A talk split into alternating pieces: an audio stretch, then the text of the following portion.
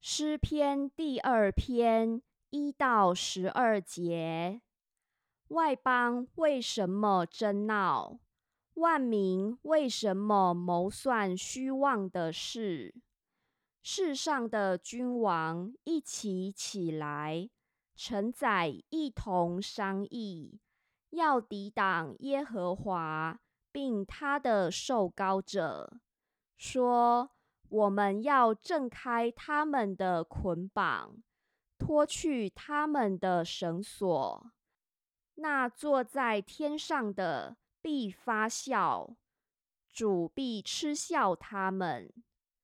那时，他要在怒中责备他们，在烈怒中惊吓他们，说：“我已经立我的君在西安。”我的圣山上了。受高者说：“我要传圣旨。耶和华曾对我说：‘你是我的儿子，我今日生你。你求我，我就将列国赐你为基业，将地级赐你为田产。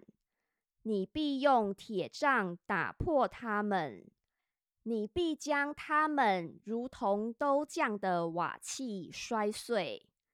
现在你们君王应当醒悟，你们世上的审判官该受管教，当存畏惧，侍奉耶和华，又当存战兢而快乐。当以嘴亲子，恐怕他发怒。你们便在道中灭亡，因为他的怒气快要发作。凡投靠他的，都是有福的。